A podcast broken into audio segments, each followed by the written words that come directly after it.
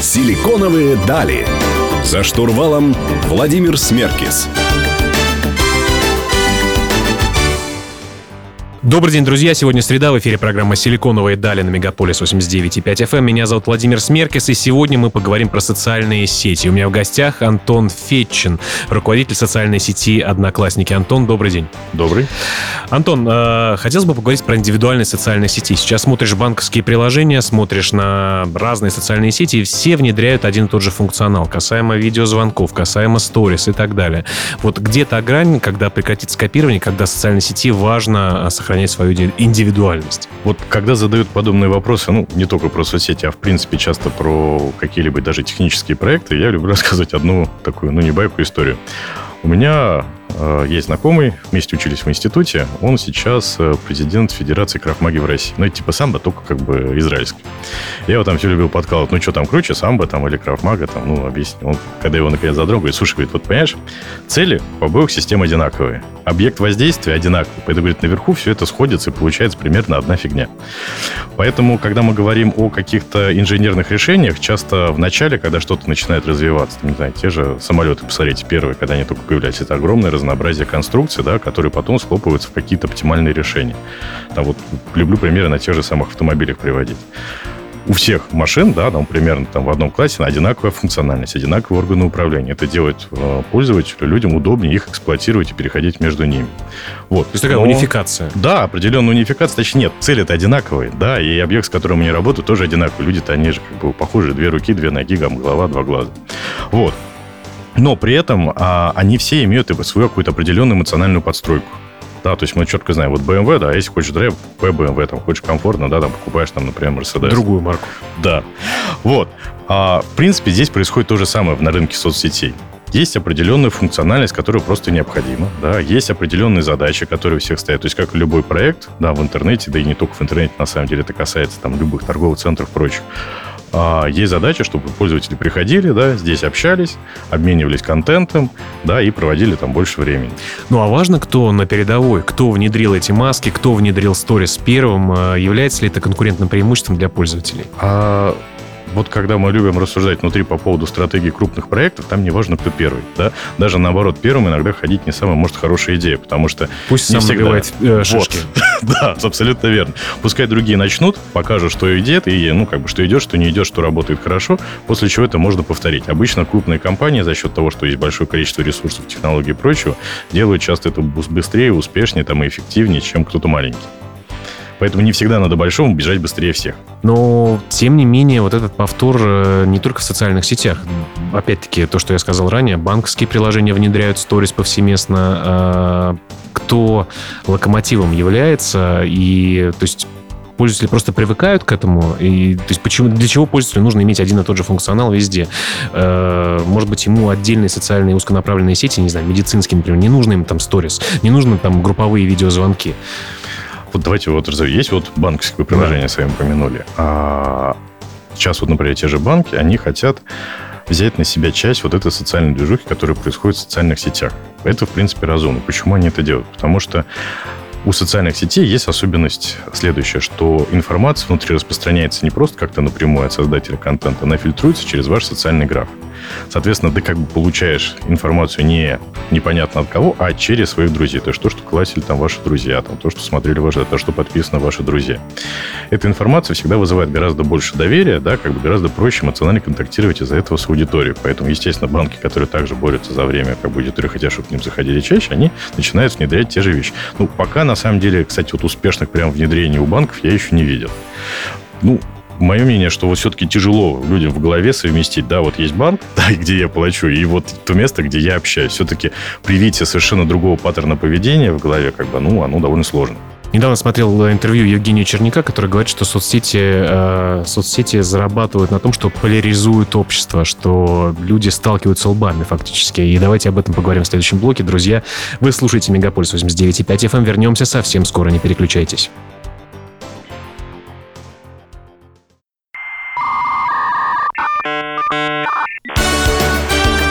Силиконовые дали. За штурвалом Владимир Смеркис.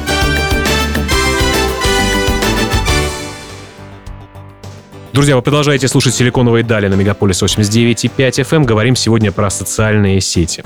Антон, э, вернемся к тому, что я озвучил в первом блоке том, что социальные сети зарабатывают на поляризации общества, о том, что сталкивают фактически лбами людей, э, и это им э, выгодно, да, то есть э, нет фактически важно провоцировать диалоги, негативное мнение, позитивное мнение, всегда идет такая, такой вот шабаш.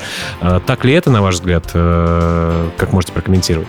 Давайте вот сразу начнем, что вот обобщать всех людей, да, как бы по одному принципу не очень удачная идея.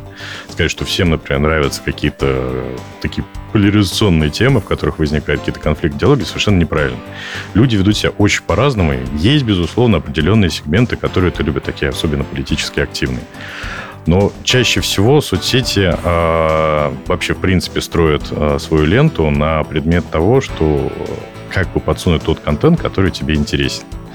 Вот, и даже в свое время были обвинения, связанные, вот, например, в сторону Фейсбука, что он формирует так называемые информационные пузыри. То есть ты получаешь слишком много того, что тебе нравится. Кстати, в этом плане одноклассники, они были, наверное, первые, кто стали не могу сказать, что это было прямо сделано специально. Хотя, кстати, да, на самом деле это было дело специально для размыкания вот этого замкнутого информационного пузыря из того контента, который тебе нравится, что мы начали первые а, виралить ваши классы. То есть причем классы от э, ваших друзей. То есть к вам начал попадать контент, на который вы не подписаны. Уже только потом помните, что все соцсети стали обрастать такой вещью, как Discover, который позволяет вам смотреть контент, который потенциально вам интересен, но не входит в На основе ваш ваших граф. интересов. Да, в ваш граф.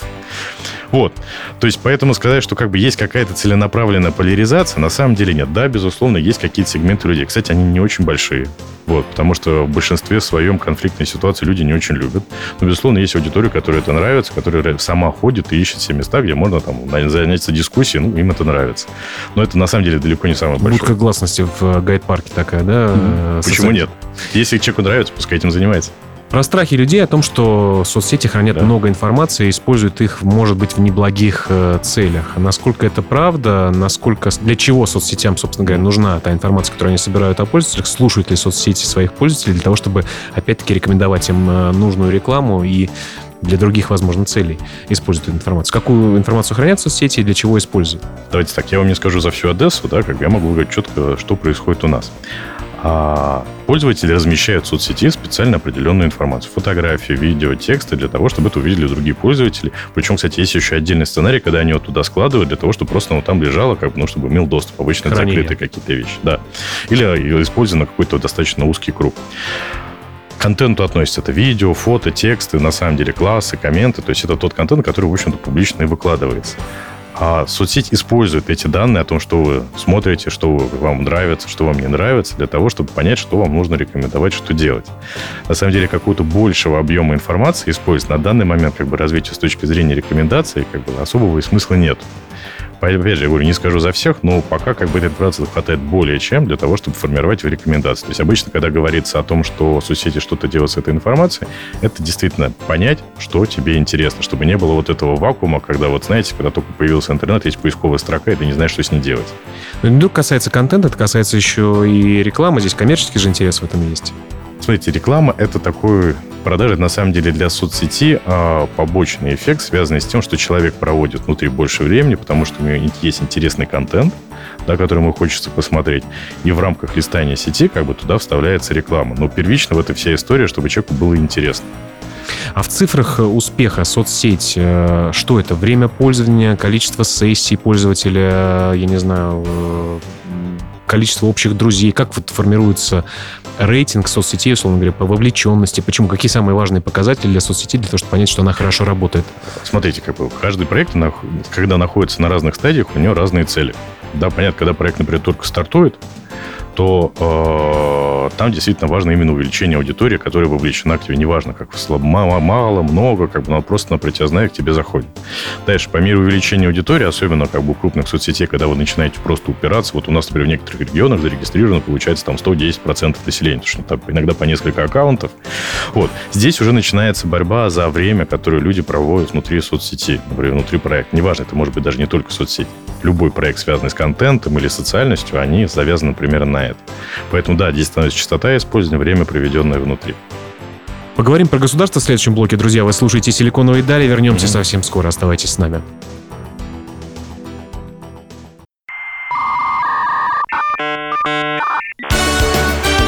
«Силиконовые дали». За штурвалом Владимир Смеркис. Смеркис.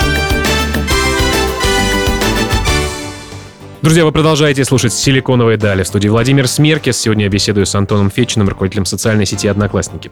Антон, про роль государства хотелось бы. Про вот сейчас, э, буквально недавно прошли выборы в Соединенных Штатах Америки. Опять обсуждалась история вовлеченности России в эти выборы.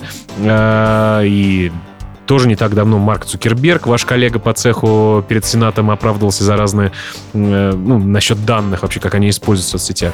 Условно говоря, может ли там Навальный или Песков, или Медведев, или Путин э, получить э, какие-то данные от одноклассников? В каком случае вообще вы можете сотрудничать там с правоохранительными органами? И кто может влиять на то, что запрещать, разрешать и читать? Давайте так, никто вот так просто прийти и сказать, давайте заблокируем группу у нас внутри, как бы не может, даже если это наш сотрудник. То есть э, группы блокируются только если они нарушают наш регламент, то есть там существуют процедуры модерации, как бы там, в частности, автоматически. Вот. Или же это постановление суда. То есть, как бы, если постановление суда, то мы уважаем законы во всех странах, в которых работают. Это происходит ну, в любой стране. Вот туда, естественно, группа будет заблокирована. Но другого способа как бы заблокировать контент внутри соцсети не существует. Либо он нарушил регламент, который мы сами публиковали, либо он нарушил закон той страны, в которой как бы группа принадлежит. Но есть же, условно, такие очень пограничные темы, и я так понимаю, что в этом случае вступают э, в дело модераторы, уже люди конкретно, а не алгоритмы. Безусловно. Как они работают, как, как это все устроено внутри э, одноклассников? Знаете, есть даже смешные истории, иногда с этим случается, да. А, вот, например, а, модерация порнографии, да, то есть у нас как бы порнография, она жестко запрещена, и, естественно, ее модерация довольно большая проблема, на самом деле. Когда мы это делали вручную... Модераторы рвутся на эту позицию мужскую? Знаете, это очень сложно. Вот как бы это не смешно, как бы каждый день праздник называется не праздник, поэтому там текучка кадров была очень большая. То есть, кроме того, что это экономически сложно и с точки зрения времени неэффективно, люди реально прям страдали. Поэтому мы э, сперва стали использовать для этого краудсорсинг, а потом стали использовать нейронные сети. Вот, время, соответственно, как бы блокировки там сократилось буквально там до там, меньше часа, на самом деле, в реальности это происходит обычно еще чаще. Угу. Вот. А, но разница в том, что нейронные сети, на самом деле, никто толком особо не понимает, как работают. Иногда они сами дообучаются очень странным образом. Вот на один момент одни там дообучились странно и начали блокировать все огурцы. Вы, вы, выкосило всех огородников, короче говоря, массово. Соответственно, сразу начинают... Потому что было похоже на кое-что. Ну, на огурцы. Вот. А, поэтому, естественно, как бы видится сразу аномалия по количеству блокировок, потому что всегда следят живые люди за тем, что происходит. Понятно, что это немножко на более высоком уровне происходит. И там стали разбираться, откатывать историю, там переобучать нейронки и прочее. А так, безусловно, постоянно идет процесс, потому что э, в антиспаме, да, то, что спамеры, ребята довольно, ну, так сказать, сообразительны, они тоже работают каждый день, и они придумывают постоянно новые пути. То есть ребята постоянно находят новые способы, как это распространяется. А да, обучают нейронки, находят новые методы. Это постоянно такой живой процесс. Только в отличие от предыдущей ситуации, когда много людей сидит как бы и страдает, да, как бы делают однообразную работу, теперь этим занимается несколько довольно высокоинтеллектуальных ребят и нейронные сети. То есть все это рано или поздно автоматизируется? Ну, в общем-то, это уже автоматизировано, на самом деле. А сколько части. сегодня модераторов модераторов э, живых э, работает? Ну, примерно, хотя ну, примерно, там, сотни думаю, там, людей. Не, не, нет, в районе 20 человек, которые помогают фактически вот, выбирать датасеты для обучения нейронов. Ну а как вы относитесь к тому, что социальные сети используются для различного рода таких эм, политических, экономических, мошеннических историй. Ведь, э, опять-таки, понятно, что э, нейронки можно обучить, но люди, как вы, как ваши модераторы, как сами нейронки становятся умнее, но вот мошенники тоже становятся умнее. Э, будущем мы сможем это избежать вообще, мошеннических действий, например, финансовых? Так тут вообще в одну кучу собирать политику, мошенничество и экономику. Но тем не менее, как бы понятно, что этим могут заниматься, ну, заказы на эти, на эти рода вещи могут идти в, в, в, в одни организации, так сказать, нет? А, давайте так, вот, кстати, был интересный фильм, господи, забыл. В общем, там суть просто, ну, такая социальная фантастика, суть простая, что там пытались искоренить преступность за счет того, что можно было посмотреть запись зрения там любого человека даже после смерти. Черное зеркало это было. Вот, да. Там, нет, это было еще полнометражное какое-то а, кино. Ну, в черном да, зеркале да. тоже такая Ну, тоже, как бы, да, тема популярна. В общем, всем не очень понравилось. Вот, здесь мы говорим примерно то же самое. То есть, когда мы говорим про безопасность, да, то безопасность, она всегда имеет две стороны. С одной стороны, да, полный хаос, да, и беспредел. С другой стороны, такое состояние, когда жить тоже практически невозможно. Поэтому скажем так, жить в том мире, который полностью искорены, наверное, там вопросы, связанные с мошенничеством, тоже людям не очень понравится. Поэтому какой-то процент всегда будет оставаться. Все равно ребята постоянно тоже совершенствуют свои навыки. Наши модераторы тоже постоянно блюдут вот эту разницу. Потому что вот даже мы видим четкая зависимость э, аудитории, ну, грубо говоря, да, Daily Active Users, да, от работы антиспам. Они могут закрутить гайку, да, как mm-hmm. бы, и вот это начнет проседать аудитория. Могут чуть открутить, она начнет Здесь нужно быть тоже аккуратно. Да, это как всегда баланс. И доля авантюризма должна присутствовать везде, наверное. Ну, так или иначе да. она присутствует. Ну, поговорим вообще о духе стартапа в следующем блоке, о том, э, насколько можно быть большим, интересным э, проектом внутри корпорации и оставаться, быть, и оставать тот самый, оставлять себе тот самый задор, который есть у стартапов обычно. Друзья, не переключайтесь, вернемся совсем скоро.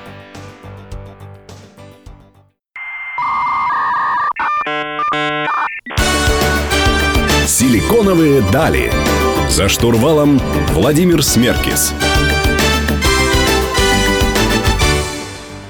Друзья, вы продолжаете слушать «Силиконовые дали» на Мегаполис 89 и 5 FM. Эм. Сегодня говорим про социальные сети. Антон, хотел бы поговорить про дух стартапа. Вот э, кто видел логотип нашей программы, там я стою, э, прислонив большой палец к подбородку, собственно говоря, как в сериале соци... э, э, «Силиконовая долина».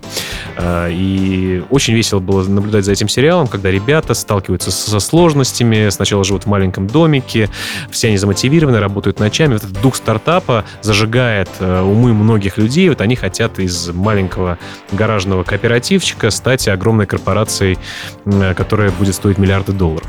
Насколько внутри э, Mail.ru Group, в частности, да, насколько вообще внутри большой корпорации можно сохранить э, тот самый дух стартапа или есть с этим сложности?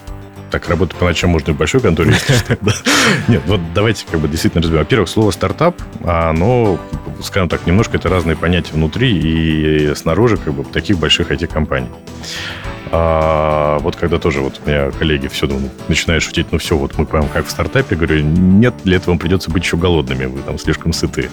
Да. Вот для этого. Поэтому все-таки часть эмоций это отбирает. Но действительно очень важно сделать так, чтобы а, каждая команда чувствовала как бы разница стартапа и большой в том, что ты как бы чувствуешь зависимость своих действий, скажем так, результата от своих действий. Если эта зависимость сохраняется, да, то как бы дух он остается. То есть вот у нас, например, когда действительно хотят сделать что-то новое, сейчас здесь ребята там сидят, э, ну вот прям ну, не знаю, очень долго и по много вот там ребята делали клипы, они сидели там 4 месяца, там по 14 часов, без выходных, как бы принципе, так же, как и работали бы в стартапе. Потому что они четко понимают, что вот если они не сделают, никто из них со стороны это не сделает. И каждый, как бы, им интересно запустить продукт. Но, тем не менее, бюрократия и вот э, такие правила большой корпорации мешают или больше помогают? Соу-соу. Во-первых, можно действительно команды капсулировать внутри, для IT-проектов, на самом деле, очень большие команды не очень эффективны. По крайней мере, это те вещи, которыми мы занимаемся. Обычно гораздо эффективнее работать мотивированная небольшая команда, потому что организационно меньше накладных расходов. Можно их инкапсулировать от всего, что как бы связано с бюрократией, чтобы внутри было все максимально просто. При этом можно получить простые приятные профиты от работы большой компании, потому что это большой технологический потенциал, да, потенциал как бы тупо в людях и ресурсах, да, то есть это могут быть деньги на маркетинг, это могут быть специалисты, которые знают, что сделать, это можно просто добавить как бы людей из другого бизнеса, которые так легко в стартапе обычно Технологические партнерства какие-то. Да, да, которые синергии и прочие вещи. То есть иногда можно действительно очень быстро натаскать, потому что наработок огромное количество. Если это действительно грамотно изолировать как бы от бюрократии вот это как бы там сложных вещей, то это работает хорошо. Но при этом, конечно, все равно ребята не такие голодные, так что не те эмоции. Так что как бы давайте не будем сравнивать на один на один стартапы, вот эти. Это разные вещи. Но получить вот этот весь кайф, вот эту производительность, которую мы на самом деле можно. Но это очень сложно. Это надо прям вот стараться, чтобы вот это было. Хорошо, но вот э, тем не менее у вас наверняка в команде есть люди, которые сохраняют предпринимательскую жилку. Как им быть, э, если они вот хорошо работают, у них есть идеи своих стартапов? У меня в гостях какое-то время назад, несколько лет, назад была компания Google, и у Гугла, вы знаете, корпоративная культура есть э, такая, что ты какое-то время можешь работать над своим проектом и так далее. Вот э, у вас идеи внутренних микростартапов, которые, может быть, даже потенциально интересны самим одноклассникам, э, как выживать? Как, можно ли прийти с идеей, с какой-то микростартапа, ее реализовать? Были ли такие примеры? Да, вот, например, Life, ребята вообще подпольно первую версию сделали. Rock Life, там, а, стриминговый да, сервис, да. да. Угу. Вообще ребята сделали сами за первые три недели, потом притащили вон, смотрите. Ну, здесь действительно вопрос, как принимаются решения а, внутри компании.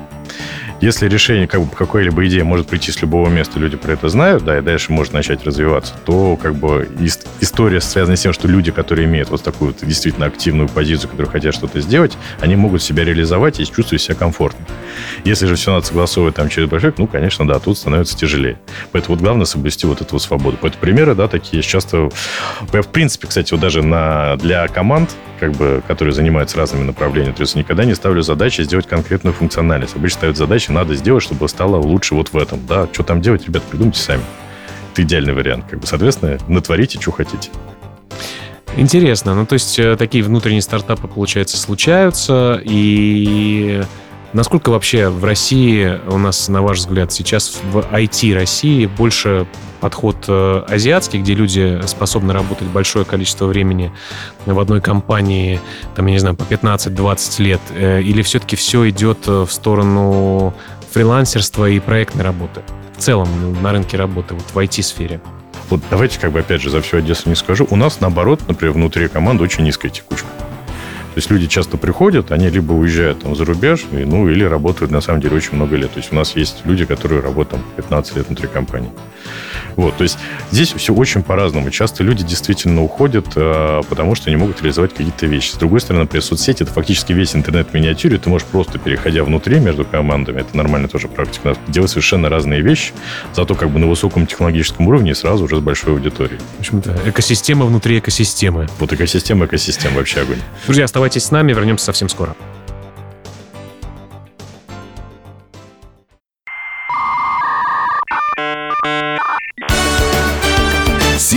Силиконовые дали. За штурвалом Владимир Смеркис. Антон, давайте поговорим о том, как, э, что перед глазами айтишника, который ищет работу, сегодня стоит? Какой выбор? Э, кажется, что это самая важная профессия в мире. Э, все бьются за этого человека, который что-то умеет, имеет какой-то небольшой опыт, готовы э, собственно говоря, принять его в свой коллектив, дарить смузи, массажи, корпоративы, ноутбуки и все остальное. Есть ли проблема на рынке айтишников? Если да, то как вы стараетесь в ней победить? Давайте так, как бы на любой индустрии всегда проблема с высококачественными специалистами. В принципе, как бы команда, сформированная из качественных специалистов, работает гораздо эффективнее, потому что лучше меньше людей, как я говорил, да, но хорошо организованных, как бы она работает в сумме быстрее и проще. Вот, но здесь работает на самом деле такой же принцип, как и говорил в соцсетях, что а, самое важное получить вот этот костяк сильных людей, да, дальше уже на это очень хорошо как бы начинают приходить к сильным людям, идут сильные люди. Никакими плюшками сильную как бы костяк не заменишь. Потому что, в принципе, да, когда мы говорим как бы о сильных специалистах, то они как бы, безусловно, вам надо иметь, да, как бы какую-то вот основу, которая должна там примерно по рынку соответствовать. Но людей это вообще не мотивирует. Когда зарплата мотивирует человека, дай бог, месяца на два, потом он про нее забывает, и вы работаете совершенно другие вещи. То есть самая главная приманка – это хороший специалист, которому... Да, хороший специалист, другой, да, у которого он учится. И возможность сделать то, что тебе интересно. Но вы хотите сказать, что нет такой битвы бюджетов, когда там Сбер, Яндекс, э, вы боретесь за Э, там, специалистов очень редких э, специальностей, и когда разогревается этот рынок, и все становится слишком дорого. Как, знаете, как война бюджетов э, в Якоме, да, когда уже лид, э, он такой LTV должен тебе показать, да, что, собственно говоря, и покупка, покупка его на рынке ну, очень дорогой становится. И экономика не бьется. Слушайте, вот сказать, что мы э, где-то там испытываем проблемы с этим, нет. Ну, у нас, опять тоже немножко другая ситуация. Мы очень высокомаржинальный бизнес, поэтому ситуация другая. Мы стараемся нанимать мало. Да, но зато максимального там высокого уровня. Поэтому для небольшого количества людей с высокомаржинальной как бы э, проекте как бы это как бы не становится проблемой.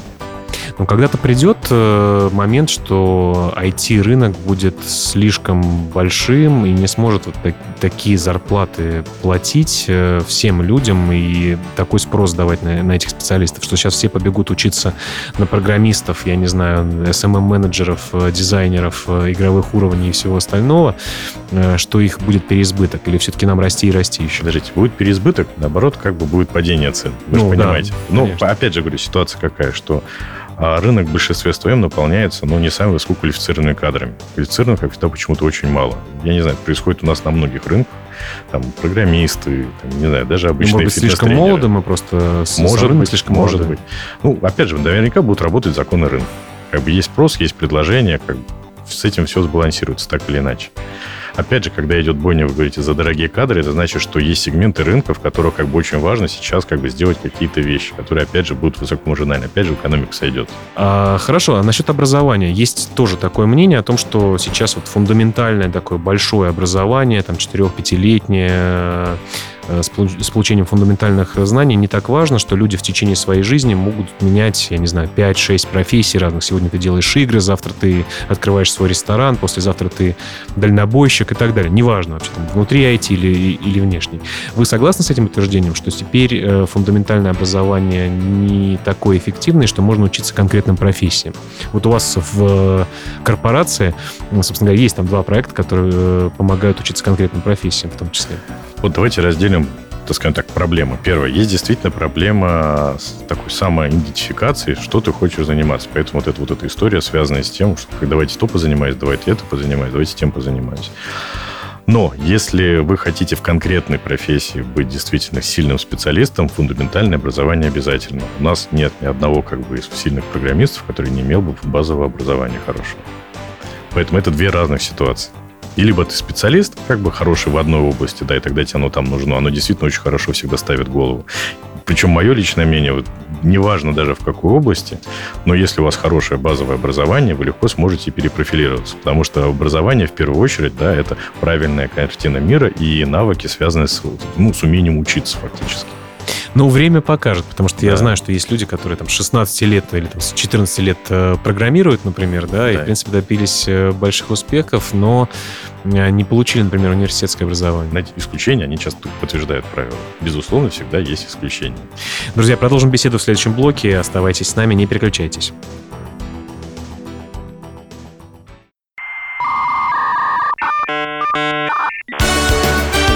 Силиконовые дали. За штурвалом Владимир Смеркис. Друзья, завершающий блок программы «Силиконовые дали» на Мегаполис 89.5 FM. Э, говорю сегодня с Антоном Фетчиным, руководителем социальной сети «Одноклассники». Антон, про будущее, как обычно, по завершению радиоэфира. Э, хотелось бы узнать, какими соцсети будут э, через 5 лет, например? Что будет функционально, как физически они изменятся, или вообще социальных сетей не будет, будут единые большие экосистемы, которые сейчас мега-игроки строят, и соцсети будут лишь маленьким техническим механизмом? Давайте так поймем, что такое соцсети. Соцсети – это реализация одной из базовых потребностей, это коммуникация внутри социального графа. Там, причем разными способами. Отсюда вылетает, ну, выезжает следующие следствия. Первое. Как потребность базовая, она никуда не денется. То есть сама соцсеть именно как свое ядро, они будут существовать, я думаю, очень-очень-очень долго, как бы там, пока, не знаю, наше сознание не поменяется. Это очень долгий промежуток времени. Вторая история. Раз это про коммуникацию, то они должны будут постоянно поддерживать там современные инструменты, связанные с э, коммуникацией, обменами и форматы по обмену данных. То есть коммуникация, например, э, очень сильный толчок дал, дала пандемия, там связана, например, там, с видеотрансляциями, видеозвонками. То есть, как безусловно, все сразу там их ставили, кто даже у кого не было, они были вставлены. Дальше как бы все форматы контента нового должны там присутствовать постоянно. То есть, причем оно, даже если ты этого не хочешь, оно тебе все равно так или иначе начинает появляться. То есть мы, например, сейчас сделали моменты, тоже как, как с одной стороны говорят, как все, а у нас это выросло, например, с фотоконкурсов, которые стали, например, популярнее за период пандемии, то что, ну, как бы одно из развлечений людей. То есть это связано с тем, что ты все равно видишь там рейтинги среди своих друзей, там что происходит. Да, то есть там короткие видео, да, там, безусловно, тоже появляется потому что новый формат, к которому все привыкли. Ну, это как то, что я говорил про машину, то есть есть набор функционала, к которому ты привык, он должен присутствовать. Вот, поэтому это будет происходить дальше. Так как говорю, что все борются, опять же, за время, да, то, соответственно, это желание дать больше сервиса внутри, причин возвращаться, приходить внутрь. С одной стороны, это полезно любому проекту, в частности, и соцсетям. С другой стороны, это удобно пользователям, потому что он, не прерывая контекста, может там реализовывать совершенно свои разные потребности. Там, почему мы там тот же самый, например, Яком как бы свой пошли, потому что не только потому, что это там деньги или что-то. Нет, это просто еще одна потребность, которая у людей есть, она действительно интересно. Вот, поэтому это вот следующее направление, которое будет происходить. Безусловно, так как тренд сейчас идет на экосистемы, все будет потихоньку между собой очень бесшовно объединяться. Потому с одной стороны, как бы слово экосистема, это звучит страшно, но при правильной реализации, как раз для обычных пользователей, этого слова даже такой знать ты ну, не должен знать страшно. Да, он тоже ну, просто удобно, бесшовно пользоваться разными сервисами для того, чтобы реализовывать свои разные потребности. Все удобнее, проще, как бы и понятнее даже, наоборот. Ну, все движется к глобализации или нет? Или вот у человека будет выбор из нескольких экосистем, в которых им комфортнее с точки зрения бренда, функциональности, локации там, и так далее. Потому что сейчас кажется, что вот все вот эти экосистемы, которые у нас даже существуют, там экосистема Мейла, Сбера, Яндекс там, и так далее, э, предлагают один и тот же функционал, да, и все-таки пользователю приходится выбирать э, так или иначе, где он будет жить основное свое время. Потому что, конечно, логично, что ты хочешь проводить э, свое время ну, в одном месте, чтобы это было удобно, чтобы у тебя была там одна подписка со скидками и со всем остальным. Мне кажется, это немножко такая легенда, потому что даже на примере соцсетей мы четко видим, что люди одной соцсетью никогда не пользуются. И не потому, что им там что-то удобнее, неудобно, потому что ему интересно где-то один аспект общения, где-то другой. Я думаю, с, по, с экосистемами, кстати, по примеру тех же американцев, будет примерно то же самое. Там нет людей, которые сидят в одной экосистеме. Там уже даже есть отдельные появляются стартапы по управлению подписками в разных экосистемах. Вот. Поэтому люди, скорее всего, будут пользоваться разными. Да, скорее всего, то, что, там, не знаю, сервис такси может вызвать в одном городе один, в другом городе другой. Там, ну, разные ситуации возникают. Удобнее, скорее всего, пользоваться несколькими. Поэтому вряд ли будет ситуация, что одного человека засосало в одно место, и он больше нигде не появился. А будущее очень локальных э, целенаправленных социальных сетей, там, то, что я, на, то, то, о чем я начал говорить, там, не знаю, медицина медицинская социальная сеть, соцсеть только для своей семьи и так далее. Ну, много уже стартапов было, и там активно развиваются в этом направлении. Вот э, специализированные соцсети, э, есть ли у них будущее? Вы как-то смотрите в эту сторону, изучаете этот вопрос? Давайте так, вообще с социальными проектами новыми это всегда очень сложная история. А, а все часто смотрят на стартапы, связанные с Якомом, там достаточно простая всегда модель. У тебя есть, там, не знаю, деньги на трафик, есть трафик на входе, люди приходят, там видят, там, условно, там, на полке товары, там что-то ходят, ходят. С социальными проектами все совершенно другое. Люди приходит сюда ради других людей. А дальше вначале появляется вот эта забавная ситуация. Я пришел, никого нет, ушел. Следующий пришел, тоже Пульти никого нет, ушел, да. Вот. И сформировать действительно вот этот граф, который перейдет некую там критическую массу для того, чтобы он начал сам расти, это всегда очень сложно. Соответственно, чем меньше тем более у вас специализированные соцсети, меньше потенциально идет, тем сложнее начать формировать определенный размер. Потому что вот по моим личным наблюдениям, вот ниже определенного размера оно как-то не начинает расти само. Вот, поэтому со специализированными, мне кажется, сложно. Безусловно, опять же, исключения могут быть, да, но это очень сложная история всего.